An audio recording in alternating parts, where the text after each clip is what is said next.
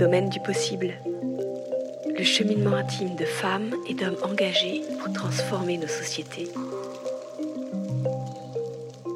Manuel de cuisine alternative avec Gilles Davot.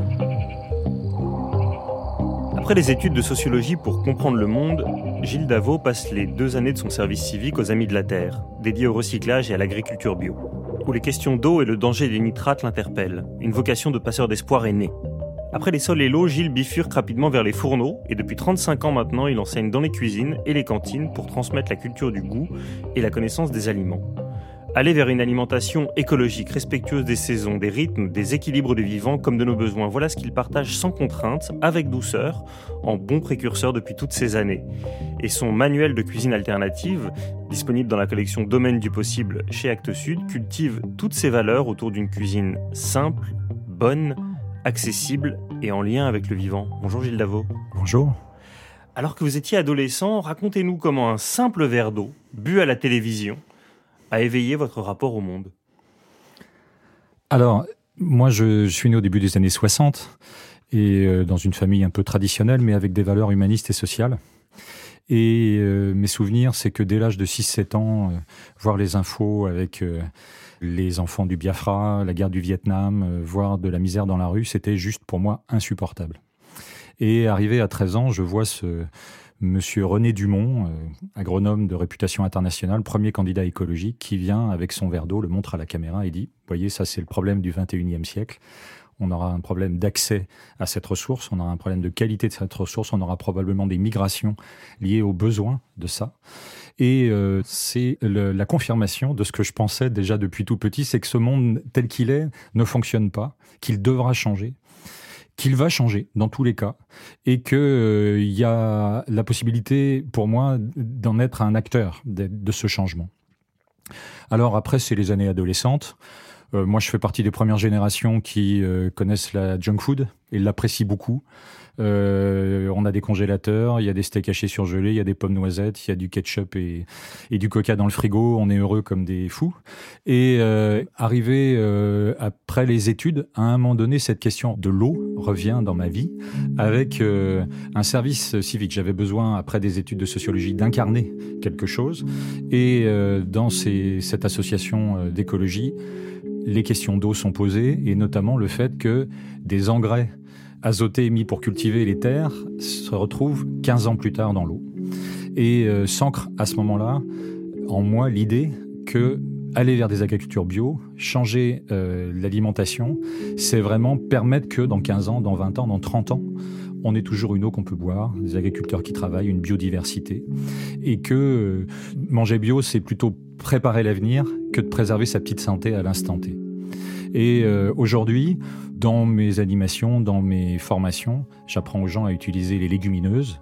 Et les légumineuses, c'est justement une des solutions à la disparition de ces engrais azotés, puisque partout où on cultive des légumes secs, des légumineuses, on fertilise les sols, on apporte de l'azote de l'air, c'est un fertilisant naturel, et c'est une réponse pour avoir demain une eau qu'on peut boire.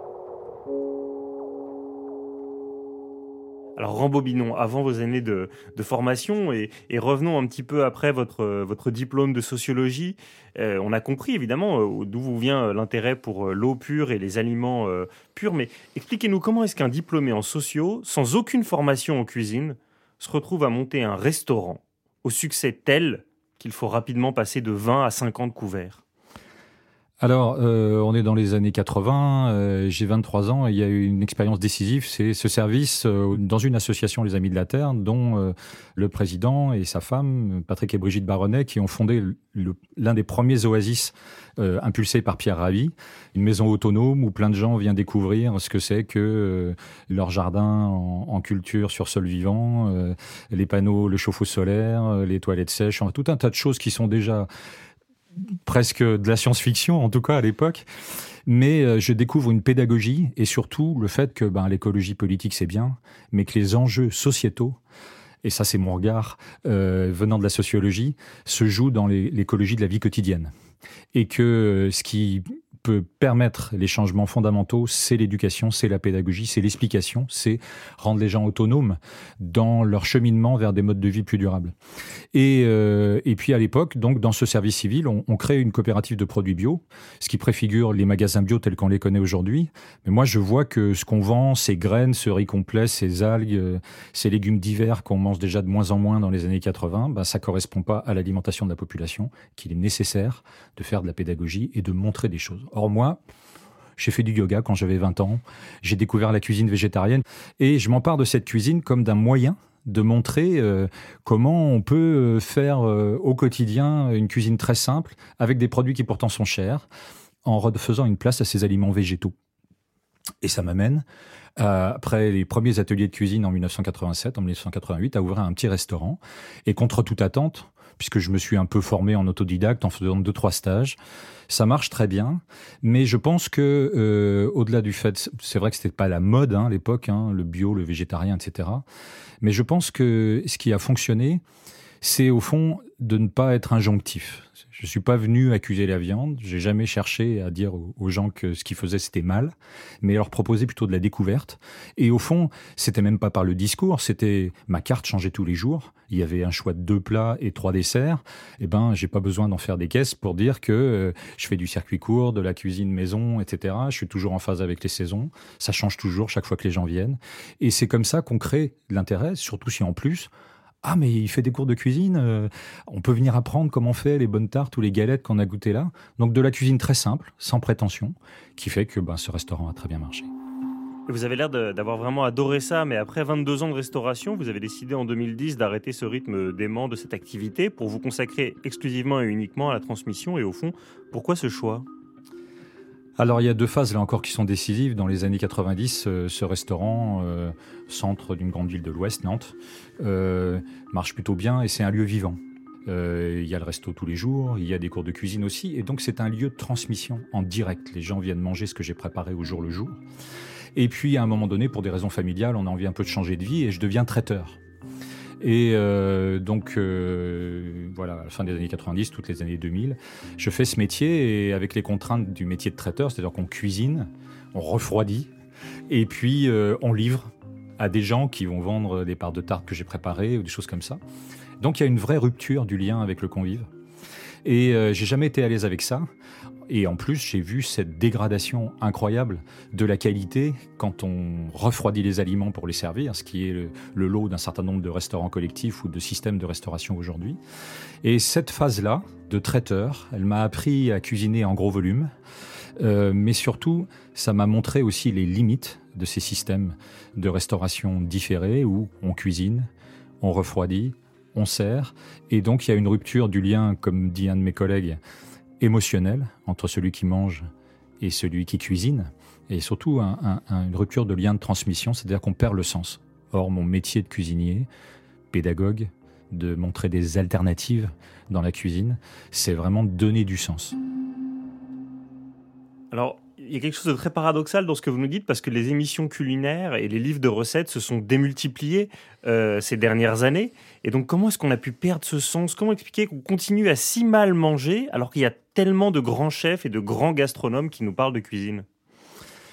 Alors, c'est en effet le paradoxe. Hein, euh, moi, j'aime bien rappeler, comme le fait le sociologue Claude Fischler, qu'au début du XXe siècle, les intoxications alimentaires représentaient la deuxième cause de mortalité incontestablement, on a eu un progrès alimentaire au XXe siècle, notamment sur le plan sanitaire et de l'accessibilité à tous les aliments pour une, grande population. Mais ça s'est accompagné d'une offre pléthorique, de la capacité d'avoir tout toute l'année, d'une dégradation des systèmes de production, d'une disparition de la petite cuisine de tous les jours au profit des plats préparés, au profit de la grande cuisine dont dont on parle tout le temps, et, euh, et puis d'une perte d'éducation sensorielle, culinaire, parce que quand tout est accessible tout le temps, mécaniquement, euh, on, finit par manger tout le temps ce qu'on préfère. C'est le cas des enfants et de la difficulté aujourd'hui à élargir le répertoire alimentaire.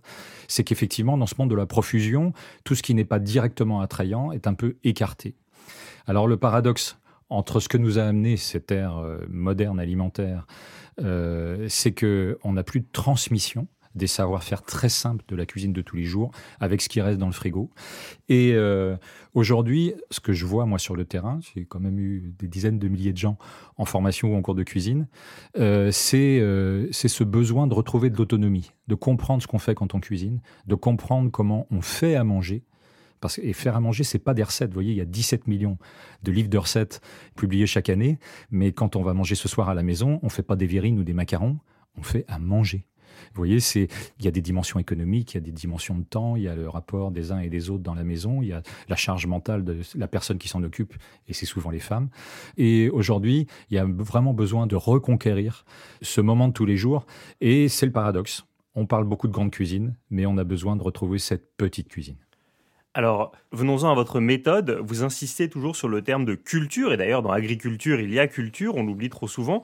Comment est-ce que vous expliquez au fond qu'on est euh, désappris à cuisiner parce qu'on a omis cette culture, et comment vous, avec vos conférences, vos livres, vous pouvez nous aider à redécouvrir cette culture culinaire? Alors, euh, on ne change pas et on ne mange pas avec sa raison l'acte alimentaire, c'est profondément incorporé chez tout le monde. C'est une question de culture. C'est lié à de l'émotion, à du sensoriel, à des souvenirs, à de l'émotionnel, à du relationnel, à tout un tas de choses. Et donc, euh, changer et faire un changement inclusif où tout le monde peut participer à une nouvelle alimentation, c'est vraiment une question de culture. Rendre les gens autonomes, c'est fondamental. Aujourd'hui, quand on donne des recettes, on ne donne que du comment tu mettras 200 euh, grammes de ça, tu mettras un quart d'heure au four, tu vas remuer, tu vas pas remuer, tu sais jamais pourquoi. On ne sait jamais pourquoi les choses sont faites. Et mon expérience, c'est de, de voir vraiment les yeux s'allumer quand les gens comprennent dans, ce que vous nous dites, c'est qu'en fait, il faut revenir à la base. Euh, les enfants demandent toujours pourquoi avant de demander comment. Je veux bien qu'on rentre dans un atelier de cuisine de, de Gilles Davos. Souvent, votre première recette n'en est pas une, c'est une jardinière de légumes. Alors pourquoi une jardinière de légumes, Gilles Davot alors déjà, pourquoi est-ce qu'on s'intéresserait à une jardinière de légumes?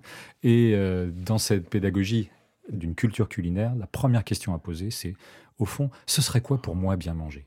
Moi, j'interroge tout le temps les gens, les participants, des cuisiniers professionnels, des particuliers, euh, de tout public. Au fond, ce serait quoi pour vous bien manger? Et on s'aperçoit que les gens disent toujours un peu les mêmes choses. Ils voudraient des bons produits. Ils voudraient savoir les transformer, que ce soit équilibré, que ce soit digeste. Ils voudraient que ce soit varié, puis ils voudraient que ce soit aussi vivable euh, dans le temps du quotidien, apprécié par tous. Et quand je vais commencer à faire une jardinière de légumes, c'est en effet pas une recette, c'est d'abord un prétexte pour les accompagner à comprendre euh, ce que c'est que euh, de cuire des légumes. Hein. Les légumes, c'est plein de flotte. 90% en moyenne.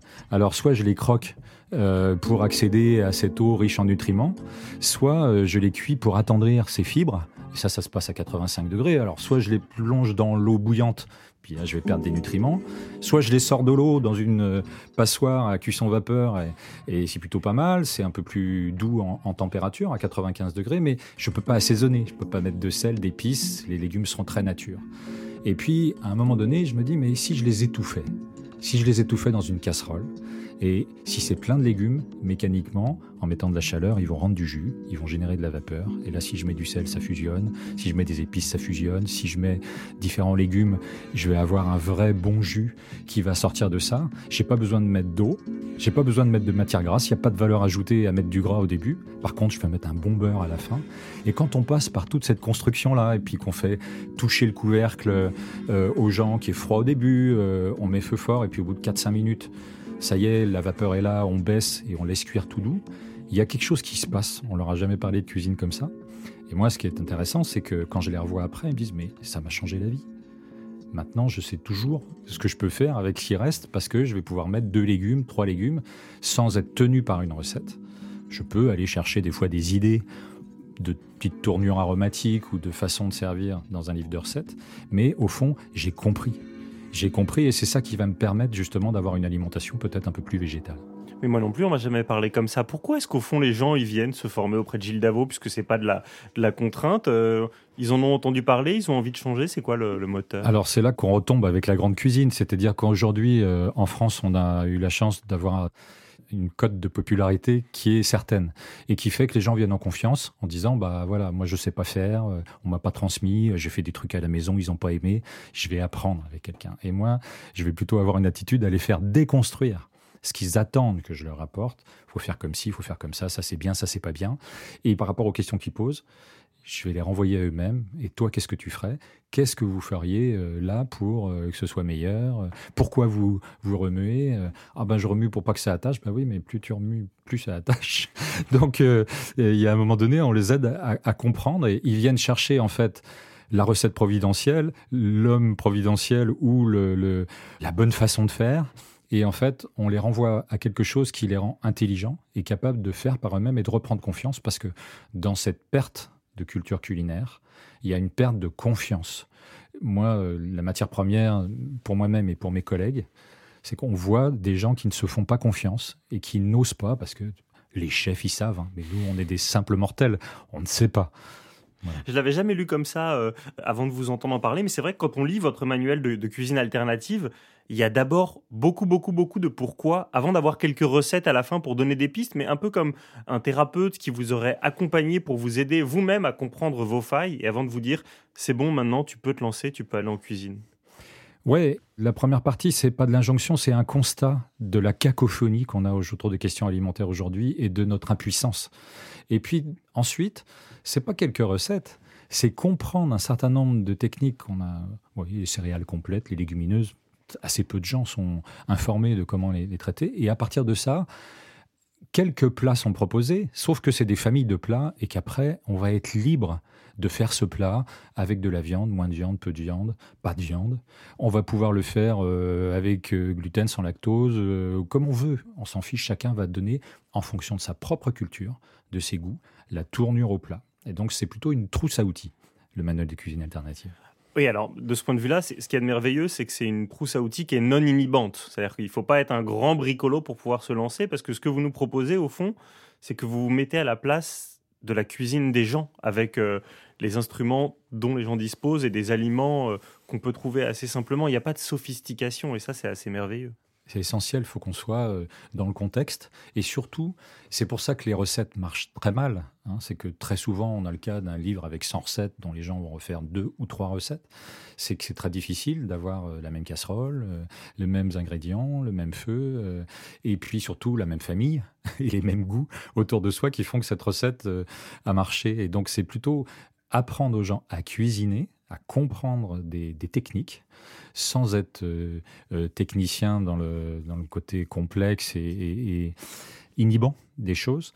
C'est vraiment de mettre ça à la portée des gens, de comprendre ce qu'on fait, comprendre. Dans toutes les pédagogies de la transition, la compréhension, elle est fondamentale.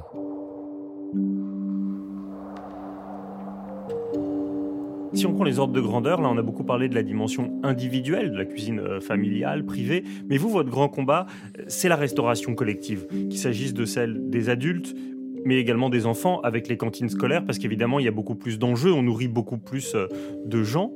Et paradoxalement, dans ce combat, votre principal ennemi, c'est pas le coût, mais c'est la peur du risque et l'hygiénisme. En quoi est-ce que les précautions sanitaires ont-elles été dommageables pour le goût? Alors, euh, dans les cantines, il y a des rôles qui sont fondamentaux. Rôle nourricier, on nourrit les gens dans le temps de la vie. Et nourrir un enfant euh, de 4 ans, euh, un collégien, un lycéen, c'est pas pareil. Un adulte, une personne âgée, c'est à chaque fois une mission. On a un rôle éducatif. L'enfant apprend des choses qui diffèrent de ce qu'il mange dans sa famille. Donc on, on, a une éducation aussi sensorielle. Il y a un rôle de santé publique. Il y a un rôle euh, socio-économique et aussi de mettre tout le monde autour de la table parce que les cantines, c'est quand il y a du bio, quand il y a du local, quand il y a de la bonne cuisine, c'est pour tous. C'est pas seulement pour ceux qui ont les moyens. Et puis aussi, il y a, des rôles euh, environnementaux, il y a et des rôles sur le territoire. Enfin, il y a plein de missions. Or, ça n'est jamais reconnu, ça n'est jamais vu. Et se rendre compte que ce monde des cantines et des restaurations collectives, c'est un monde sans mission et sans culture, sur lequel, en fait, on a comblé le vide avec des normes d'hygiène, avec des injonctions euh, économiques. Faut pas dépasser les budgets, faut pas que les gens soient malades. C'est ça qui a pris toute la place. Et puis, dans les années 2000, avec la plus grande part accordée à la santé publique, c'est des normes nutritionnelles et euh, écologiques. Il faut faire un repas végétarien par semaine. Faut faire. Donc, c'est un monde sous injonction, sous obligation. Et notre métier, pour que justement on puisse refaire de la cuisine véritablement et que euh, cette obsession de l'hygiène, cette obsession économique, cette obsession de normes sur tous les plans fasse place à la véritable envie de nourrir des enfants avec des bons produits, avec une cuisine maison, à une reconnaissance de ce métier fondamental dans la construction des individus. Euh, ça passe aussi non seulement par des vrais projets des cantines, ce qu'on a très rarement. On ne peut pas dire que mettre 20% de bio dans une cantine, ce soit un projet. Par contre, nourrir, défendre la santé, éduquer, c'est un projet. Donc, accompagner les collectivités à avoir des projets et surtout d'amener une culture culinaire qui est celle dont je parle dans le manuel de cuisine alternative sous l'angle végétal. C'est une cuisine extrêmement simple, adaptée au fait de nourrir 500 enfants avec des tout petits budgets à deux ou trois cuisiniers, qui sont des contraintes énormes au quotidien, eh ben c'est de leur amener un registre auquel ils n'ont pas été formés, parce que la cuisine enseignée dans les écoles hôtelières, c'est une cuisine de divertissement, c'est pas une cuisine faite pour nourrir. Pour terminer, en vous écoutant, je me dis, euh, voilà, il faut que j'arrête de mal manger. Je vais tout changer. Je vais me mettre à bien manger et à découvrir la culture culinaire. Je commence par quoi? Je, me pose, je lis, je vais faire le marché, je vais en cuisine. Comment est-ce que j'entame ma révolution culinaire, Gilles Davot Alors, euh, moi, j'ai un changement de posture. Ça va être euh, changer en être fatigué de la malbouffe et fatigué et avoir envie d'aller vers autre chose. C'est pas de la privation, c'est pas des contraintes c'est plutôt un fil délicieux qu'on va commencer à tirer, et de deux façons. La première chose, c'est déjà ben, effectivement de recuisiner, mais des choses très simples. C'est pas pour rien que j'ai commencé avec un gratin de sarrasin au poireau, parce que apprendre à cuire une graine de sarrasin qui est pas plus compliqué que de cuire un riz, mais il y a une façon particulière de chauffer les grains, de laisser sans remuer, d'aller faire autre chose pendant ce temps-là, et qui fait qu'on a des graines qui ont un goût de vraie galette bretonne. Et puis de comprendre que ce fondu de poireau, il peut être délicieux en laissant le verre, et en cuisant pareil sans remuer, à l'étouffer, et qu'avec ça, on construit un plat très simple. C'est déjà une découverte décisive pour beaucoup de gens. Ça peut être autre chose, à travers un atelier, à travers une explication comme il y a dans le manuel. Mais c'est commencer à tirer ce fil d'expérimenter une cuisine très simple en comprenant ce qu'on fait. Et ça va amener d'autres choses derrière parce que c'est bon, parce qu'on a envie d'y retourner, parce qu'on a envie de découvrir autre chose. Ça, c'est la première chose. La deuxième chose, c'est d'aller dans une ferme. Il y a un peu partout en France des agriculteurs, des éleveurs plutôt passionnés et surtout très pédagogues. Quand on écoute quelqu'un qui vous explique ce que c'est vraiment le vivant, le vivant d'un sol, qu'est-ce qui fait qu'un sol vit et que euh, dans une prairie, euh, une vache euh, va avoir ce qu'il lui faut sans qu'on soit obligé de se dire on va lui mettre du maïs et puis des compléments de protéines? Quand on comprend les cycles du vivant qui font que les systèmes bactériens se retrouvent à tous les niveaux d'une exploitation entre le végétal et l'animal, quand on comprend la complémentarité entre l'élevage et l'agriculture, expliquée par quelqu'un très simplement, il y a un moment donné, on n'a plus envie d'alimentation qui n'ont plus de sens. On a retrouvé du sens en cuisinant, on a retrouvé du sens en voyant comment les aliments sont produits c'est, je dirais, les premières étapes qui seront décisives. Après, chacun déroulera son propre chemin. Voilà, pour comprendre plutôt que faire, pour retrouver le sens du goût et le goût du sens, il faut lire le manuel de cuisine alternative. Merci beaucoup, Gilles Davot. Merci, Vincent. Dans cet épisode, vous venez d'écouter Gilles Davot, auteur du livre Manuel de cuisine alternative, dans la collection Domaine du possible. Les auteurs de la collection Domaine du possible proposent des initiatives originales et concrètes pour transformer en profondeur nos sociétés. Domaine du possible, une collection des éditions Actes Sud. Interview par Vincent Hédin, réalisation Clément Nouguier, enregistrement à l'arrière-boutique studio. Une production création collective pour les éditions Actes Sud.